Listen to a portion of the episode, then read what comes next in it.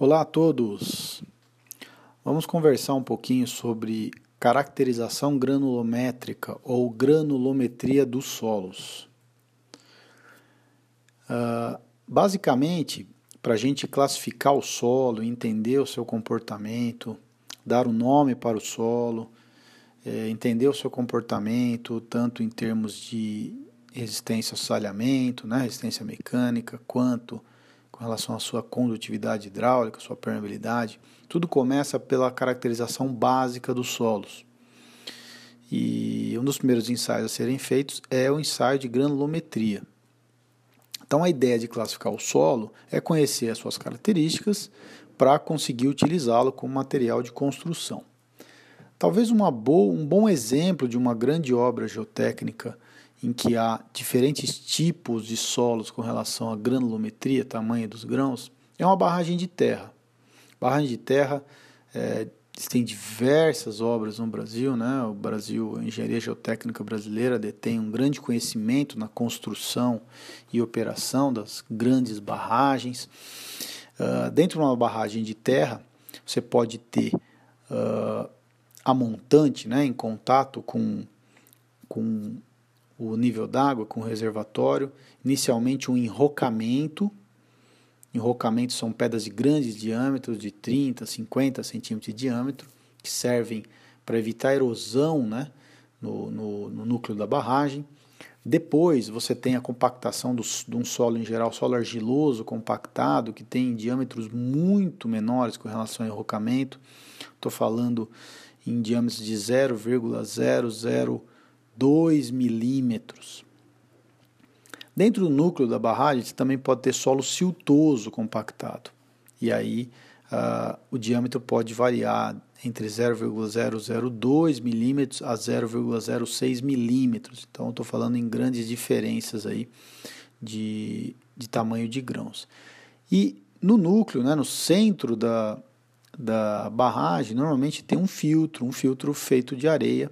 Então, por exemplo, uma areia média de 0,2 a 0,6 milímetros. Então nós temos grandes diferenças aí de, de tamanho de partículas dentro de uma obra geotécnica. Tá? De acordo com a Associação Brasileira de Normas Técnicas, a BNT, uh, como é que a gente classifica os solos com relação à granulometria? Então vamos lá. É, solos com 2 milímetros de diâmetro ou mais são caracterizados como pedregulhos. Solos entre 0,06 milímetros e 2 milímetros são caracterizados como areias. Até 0,06 milímetros é possível é, verificar o tamanho da partícula, né, a partícula a olho nu. Então, até o tamanho de uma areia você consegue enxergar o grânulo a olho nu, né, na palma da mão. É, as areias são subdivididas em areias finas, né, de 0,06 milímetros a 0,2 milímetros, de acordo com a norma brasileira, é, em areia média de 0,2 milímetros a 0,6 e areia grossa de 0,6 milímetros até 2 milímetros. Até 0,06 milímetros nós temos os solos granulares, os solos grossos, que são as areias e os pedregulhos. Entre 0,06 milímetros e 0,002 milímetros nós temos os siltes. Então já estou falando nos solos finos. E diâmetros iguais ou menores que 0,002 milímetros nós temos as argilas. São as partículas menores né, com relação aos solos. Então uh, a gente consegue fazer uma divisão entre solos granulares de 0,06 milímetros ou mais, né, que são as areias e os pedregulhos, e partículas menores, que 0,06 milímetros, são os siltes e as argilas. Então você pode ter aí um, um, uma visão aí de argilas, que podem chegar a 10 a menos 5 milímetros de, de tamanho de grãos, a grandes matacões aí de 25 centímetros a 1 metro. Então estou falando desde argilas muito, partículas muito pequenas até pedregulhos grandes pedras. Né? E se você comparar, por exemplo, uma argila 10 a menos 5 milímetros com uma areia, vamos pegar aí uma areia grossa de 1 milímetro. e você estender essa escala, isso corresponderia, a argila teria um centímetro e areia um quilômetro. Então vejam a diferença aí que a gente tem de, de tamanho de partículas. Então, logicamente, materiais granulares vão ter um comportamento mecânico e, e de condutividade hidráulica completamente distinto das areias, dos solos finos. Uh, isso tá, fica bem claro né, quando a gente pensa em, em granulometria. Bom, e o solo é, em geral, uma mistura né, de partículas, ele não é só um solo argiloso, só é uma areia, então você pode ter uma areia argilosa, você pode ter uma argila pouco siltosa, pode ter uma argila arenosa, enfim, você pode ter composições, são misturas naturais. Com relação à forma dos grãos, elas podem ser esferoidais, pode parecer com esfera, lamelares, né, parecendo mais com uma placa, ou fibrilares, uma fibra. Esferoidais são os pedregulhos, as areias e os siltes. Né? É, por sua vez, eles podem ser angulares com arestas vivas ou podem ser uh, materiais mais polidos, como por exemplo um pedregulho de rio. Uh, a forma lamelar é a forma com que se parece uma argila, mais em forma de placa mesmo. Parece uma, são várias plaquinhas, né? E a forma de fibra é mais comum a turfa, que é um solo orgânico formado por por decomposição de, de materiais vegetais, né, restos de caules, de folhas, então é bem específico. Portanto, para a determinação da caracterização granulométrica, é, a gente divide entre fração grossa e fração fina. Então, os materiais grosseiros, né, os materiais granulares, basicamente a gente usa um conjunto de peneiras e fisicamente a gente retém os materiais ao longo das peneiras, que, que são cada vez menores, e a gente faz um cálculo do percentual desse material, dessa massa seca retida em cada uma das peneiras para construir a curva granulométrica. Já a fração fina dos solos, né, os siltes e as argilas, não existem peneiras pe pequenas suficientemente para segurar esse tipo de solo. Portanto, a gente tem que usar é, uma lei chamada Lei de Stokes, que é uma lei da mecânica dos fluidos, para fazer uma correlação aí e com a velocidade de queda dessa partícula dentro de um fluido, que será a água, a gente consegue estimar o tamanho dessas partículas. Bom, e usando essas duas metodologias, se a gente tiver no mesmo solo um material granular e um material fino, a gente faz o que a gente chama -se de análise combinada. A gente faz esses dois processos do laboratório para obtenção de uma curva granulométrica. Então, basicamente, uma curva granulométrica ela determina a faixa de variação dos diâmetros do, dos sólidos e a frequência com que eles ocorrem. Então, imagina que você tem no eixo X o diâmetro das partículas em milímetros, né, diâmetro dos grãos em milímetros, e no eixo Y nós temos o percentual que passa do lado esquerdo e também o percentual retido do lado direito. Tudo isso passa ou retido com relação as peneiras. Né? Para os solos granulares, é importante o diâmetro efetivo, que é o DE, que é o D10, basicamente é o diâmetro tal que apenas 10% das partículas do solo em massa tem diâmetro, diâmetros menores do que ele. É, esse D10 é bastante utilizado para algumas situações de, de caracterização de filtros, para a gente determinar se um solo é bem graduado ou mal graduado. Então, o que, que seria isso? Bem graduado, mal graduado. Se a gente determinar na curva de um solo granular o D10 e o D60, a gente consegue determinar o índice de desuniformidade. Então, o índice de desuniformidade é o DU, que é igual a D60 por D10. Então, D10 é o diâmetro tal que 10% das partículas em massa têm diâmetros menores que ele. E o D60, idem, a mesma coisa, mas com 60% é, do material que passa, que, seja, que tem diâmetro menor do que 60%. Então, você monta a curva, você olha no 10% que passa, acha o D10, olha no 60% que passa, acha o 60% e calcula o DU. Então, imagine que o DU, num solo absolutamente uniforme ou verticalizado, o DU seria 1, o D60 seria igual ao D10. E, portanto, quanto maior o DU, mais desuniforme é o solo, ou seja, mais bem graduado é o solo, mais espichada é a curva, mais bem graduado. Quanto é, menor o DU, mais próximo de 1 o DU, quer dizer que o solo é mal graduado ou uniforme. Então, solo bem graduado ou desuniforme, DU é grande, o índice de desuniformidade é, DU pequeno, próximo de U, você tem um solo uniforme ou mal graduado. Tá? Então a gente consegue classificar o solo granular, isso só vale para solo granular, isso é importante.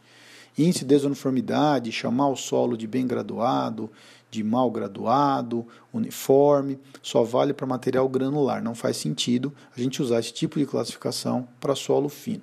Tá? Então, para material granular, é, a gente faz essa classificação. Então, basicamente, numa análise combinada, ou seja, um solo, que é bastante comum, um solo tropical, solo brasileiro, ter uma, uma porção granular e uma porção fina. Então, nós temos que é, usar uma análise combinada, ou seja, primeiro eu caracterizo os solos finos por meio da sedimentação, é aplicável para solos com diâmetros menores do que 0,075 milímetros, 0,075 milímetros é a menor abertura que nós temos nas peneiras, que é exatamente a peneira 200. E aí eu faço um cálculo e estimo a velocidade de queda da uma partícula ao longo do tempo num fluido, que é a água, por, pela lei de Stokes, e consigo classificar e determinar aí a curva da parte fina do meu solo por meio de sedimentação. Terminando a sedimentação, eu passo, lavo todo esse material na peneira 200, que é a menor peneira. O que ficar retido na peneira 200, eu faço o peneiramento por meio de, de peneiras de diversos tamanhos e classifico a porção grossa do solo. Então, eu uso dois processos, uma sedimentação que usa a lei de Stokes, e depois eu faço outro processo com o peneiramento, que é já uma, um, um, um processo mecânico. Depois eu junto essas duas partes das curvas essas duas partes, né, duas curvas, para formar uma curva final, que é a curva do meu solo. O processo de peneiramento é bem simples e rápido, é um ensaio muito rápido de ser feito. Basicamente, eu escolho conjunto de peneiras, de cima da peneira mais grossa até a última peneira, a peneira mais fina, a peneira mais fina que a gente tem é a 200. Uh, coloco o solo, a porção de solo seca, então isso é importante né? eu não quero medir massa de sólidos mais água, eu quero apenas medir a massa dos sólidos, portanto eu tenho que secar previamente esse solo granular, eu peneiro apenas solo granular, uh, deixo 15 minutos peneirando e aí vou medir as massas retidas em cada peneira. Então eu tenho peneiras é, de número, por exemplo, 50, né, que é 50 milímetros de abertura de malha, é, com abertura de 2 milímetros, ela começa a ter um número, desculpa, com, a, com o número com 4,8 milímetros, ela começa a ter um número, que é o número 4, aí vai até a 200. Então eu tenho desde a maior peneira, né, uma abertura de malha de 50 milímetros, até a menor peneira, que é a peneira 200, de 0,075 milímetros. Essa, essa, é a faixa que eu tenho de classificação dos solos granulares, tá? Diâmetros menores que 0,075 milímetros, aí eu tenho que fazer a sedimentação. Bom, no peneiramento é muito simples, eu faço basicamente três cálculos e aí eu consigo determinar a minha curva. Calculo primeiro a porcentagem retida em cada peneira, então a relação entre a massa retida na peneira e a massa total da amostra que eu conheço, massa seca inicial. Depois eu calculo a porcentagem retida acumulada, que é a porcentagem retida na peneira, mais as porcentagens retidas acumuladas nas peneiras maiores. Eu vou somando isso. E aí eu calculo o Q, que é a porcentagem que passa, que é o eixo Y da minha curva, que é 100% menos o percentual retido acumulado. Eu venho calculando isso. Eu consigo montar a minha curva sem dificuldade. Solos com partículas menores que 0,075 milímetros, eu tenho que fazer o ensaio de sedimentação. que se baseia na lei de Stokes. A lei de Stokes é basicamente determina a velocidade limite de queda de partículas esféricas em um fluido. É lógico o solo não é bem esférico, é, então nós vamos ter aí um, um, uma estimativa. Né? Então, basicamente, uh, como é que o ensaio? Eu coloco 60 gramas de solo, aí nesse caso eu não posso secar o solo fino previamente na estufa, porque eu vou modificar as características, porque o solo fino uh, tem plasticidade, eu vou modificar as características do solo. Então eu tenho que entrar com esses 60 gramas de, ma de massa úmida, que é a massa total. Tá? A gente põe uma proveta de 1000 centímetros cúbicos, usa defloculante, uma solução com água e prepara previamente, né? uma mistura e tal, tem que bater esse defloculante para ele começar a agir previamente antes do ensaio. Defloculante basicamente ele serve para separar as partículas, porque eu quero medir a velocidade de queda de uma partícula e não de um floco de partículas. Tá? Eu agito a solução para garantir homogeneidade, ou seja, que haja uma, uma concentração homogênea de todos os diâmetros das partículas do solo ao longo da proveta, e vou fazendo medidas de, da suspensão por no mínimo 24 horas. Uh, basicamente, o, que, que, o que, que é importante determinar? Basicamente, a gente determina a altura de queda. A altura de queda a gente faz uma, uma curva de calibração do densímetro, que é o equipamento utilizado para medir, uh, para medir a massa específica da suspensão. Então, a gente mede a altura de queda, mede o tempo, lógico, né, o tempo da sedimentação. Com o densímetro a gente mede a massa específica da suspensão e para uma situação específica a gente mede a massa específica do defloculante mais da água. Então tem uma curva de variação da temperatura com a massa específica da suspensão. Enfim, para uma análise combinada, a gente tem as duas partes da curva, determinadas por processos diferentes, por ensaios diferentes, e a gente junta as duas partes em uma curva só. Então, dica do tio: cuidado na hora de unir as curvas. Normalmente, o primeiro ponto da sedimentação é o ponto que tem mais erro, porque tem muita turbulência para colocar o densímetro, no, na água com o defloculante com solo, é, tem que ser rápido para fazer a medida, né? É, é, não é fácil fazer a leitura no densímetro. Então tem alguns erros a mais embutidos nessa primeira medida. E a primeira medida que está na interface ali né, entre o solo fino e o solo granular. Então cuidado nessa interface entre o final é, da curva granulométrica do solo granular lógico, estou falando da análise combinada, com o início da curva produzida, elaborada a partir do ensaio de sedimentação.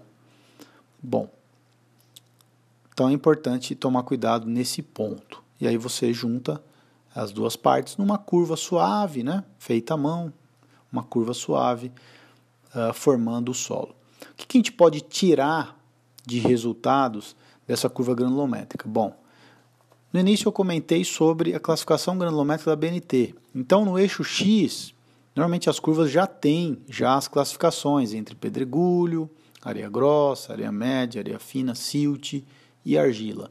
Então eu consigo determinar interpretando a curva granulométrica os percentuais dos tipos de solo presentes naquele solo que eu estou analisando, que eu estou caracterizando. Dessa forma, eu consigo inclusive dar um nome para o solo. Então pode ser argila arenosa, pode ser areia siltosa, areia silto argilosa. Então, é, se eu tiver 50% ou mais de um material, é ele que manda no nome. Então, quanto uma, o maior percentual do tipo de solo é que manda no nome, né? e os outros são é, vêm depois. Com relação aos solos granulares, especificamente com solos granulares, eu consigo calcular o DU, que é o índice de desuniformidade também. Então, olho na curva, vejo lá, vou lá no, no 10 por, no, no 60%, percentual que passa no eixo Y, encontro a curva e vejo qual é o diâmetro para esse percentual. Então, esse é o D60. Depois faço a mesma coisa para o D10, que é o D efetivo. 10% que passa, vou lá, encontro a minha curva e vejo qual é o diâmetro de 60 por D10. Eu tenho DU e com o DU eu consigo classificar se, uma, se o solo é bem graduado ou se ele é mal graduado ou uniforme. Então, consigo já ter uma boa ideia de como esse solo pode se comportar. É, logicamente, a gente está no âmbito de caracterização de solos, né? ensaios simples, baratos, mas que já, dão, já nos dão uma ideia interessante aí de como esse solo pode se comportar. Olá a todos, vamos falar um pouquinho sobre experiência de laboratório. Essa é a experiência 1, que é a identificação tátil visual dos solos. Ah, as sondagens de simples reconhecimento que normalmente a gente faz o ensaio de SPT, que é o ensaio de resistência da cravação do amostrador né, é, no solo, que é o Standard Penetration Test. Então, junto com a sondagem de simples reconhecimento, a gente normalmente faz o SPT, que é esse ensaio in situ. Bom, a sondagem de simples reconhecimento, a gente retira amostras deformadas no amostrador padrão de parede grossa e a cada metro a gente identifica o tipo de solo presente em cada, em cada metro de furo.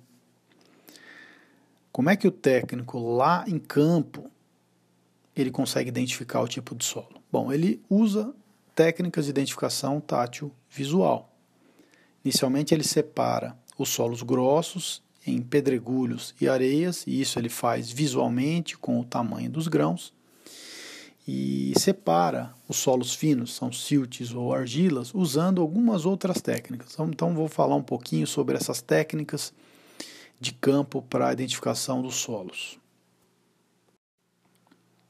Os solos grossos a gente pode identificar entre pedregulhos e areias, visualmente. Né? Os pedregulhos são bem distintos, tamanho de partículas grandes, já as areias, que também são visíveis a olho nu, elas podem estar envoltas por material fino. Então a areia não é tão simples de ser, ser identificada. Uh, de acordo com a classificação da BNT, os pedregulhos são grãos maiores do que 2 milímetros.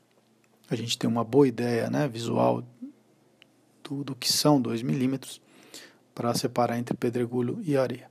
Porém, as areias elas são subdivididas em, em areias grossas, médias e finas. Né? Então, começando com 0, com 2 milímetros, indo até 0,06 milímetros é a faixa aí das areias.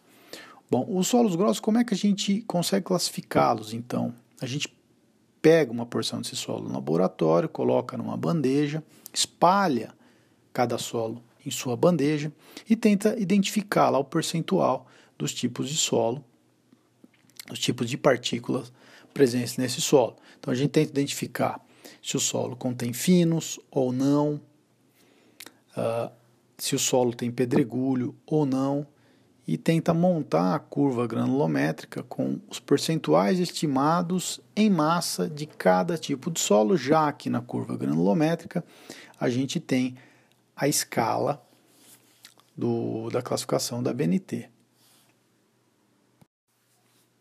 Já os solos finos, visualmente a gente tem dificuldade em distingui-los, né? ou mesmo pela cor. Então, a gente olhando um solo siltoso, um solo argiloso, a gente tem dificuldade em distinguir qual solo se trata.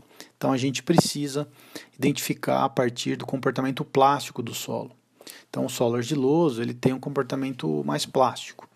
O solo siltoso tem um comportamento muito pouco plástico ou um comportamento não plástico. Então, a gente tem que usar técnicas é, que utilizem umidade. Então, a primeira delas é a resistência a seco. Você pega uma porção do solo que você está identificando, misture e faça uma massinha, um diâmetro em torno de uns 2 centímetros. Espere essa massinha secar ao ar e aí você, com o polegar, aperte essa massinha e tente estourar essa massinha. A resistência necessária para estourar essa massinha vai te dar uma boa indicação se o comportamento é mais plástico, tendendo a ser um solo argiloso, ou se o comportamento é menos plástico ou não plástico, um comportamento mais siltoso. Se a força que você tiver que fazer para quebrar é, essa massinha do solo for média ou pequena, tende a ser um silt. um solo pouco plástico ou não plástico. Se a resistência para você quebrar essa massinha é alta ou você não consegue com o seu polegar, com a sua mão quebrar, provavelmente trata-se de um solo plástico, um solo argiloso. Então você consegue identificar. Uma outra técnica bem interessante é o shaking test. Pega uma porção do solo, misture ele com água, coloque na palma de sua mão. Então o solo está um solo bem saturado. Você bate com a outra mão de baixo para cima e verifica a dilatância, ou seja, a facilidade que a água sai de baixo e vem para cima, que a água aparece na palma da sua mão. Você pode fechar as mãos e abrir e verifique se a água aparece quando você abre a mão. Se essa dilatância for pequena ou nenhuma, né, a água tem dificuldade de aparecer, é um solo muito plástico, é um solo argiloso. Se essa dilatância, dilatância for média ou for alta, é um solo siltoso. Você consegue é, verificar o surgimento da água, né, batendo com a outra mão de baixo para cima ou fechando e abrindo a sua mão. Uma outra técnica é a ductilidade. É, você umedece a amostra mais ou menos no, no, limite de plasticidade, de forma que ela fique moldável. Né? Então, o limite de plasticidade é uma condição dela estar moldável, do solo conseguir se deformar sem romper. E mexe nessa massa. Se o solo ele tiver facilidade em se deformar sem romper, você consegue mexer bastante na massa provavelmente é um solo argiloso. Se esse solo tem dificuldade em se deformar e começa a quebrar, fissurar, ele provavelmente é um solo siltoso, um solo menos plástico. Uma outra técnica para a gente determinar também é, a identificação entre argila e silt é a velocidade de secagem. Você terminou o ensaio de shaking test, então você está com é, a amostra do solo na palma da mão, abra uma torneira com uma vazão baixa coloque a mão embaixo da torneira. Se essa vazão de água tem dificuldade em retirar todo o solo que está na palma da tua mão, ou seja, parte do solo fica grudado na palma da tua mão, provavelmente é um solo bem plástico, então um solo argiloso. Se você abre a, a, a torneira com uma vazão baixa, coloca a mão embaixo e a água tem facilidade em retirar o solo da sua mão, e, so, e sua mão ficar limpa, provavelmente é um solo não plástico muito pouco plástico, é um solo siltoso. Então, essas são algumas técnicas utilizadas em campo para a gente identificar, dar um nome para o solo. É um solo pedregulhoso, é um solo arenoso, é um solo argiloso, é um solo siltoso. A gente faz lá em campo pelo menos uma primeira identificação do solo para ajudar depois o projetista a identificar e tentar prever o comportamento desse solo. Por último, existem os solos orgânicos. Como é que a gente identifica em campo ou em laboratório um solo orgânico? Bom, o solo orgânico pode ser fino ou ele, ou ele pode ser fibriloso. Então, um solo orgânico fino, ele uh, tem um, um, uma consistência né, de solo fino, porém, ele é um solo muito compressível, um solo muito deformável, e tem cheiro orgânico e uma cor bem mais escura do que um solo tradicional.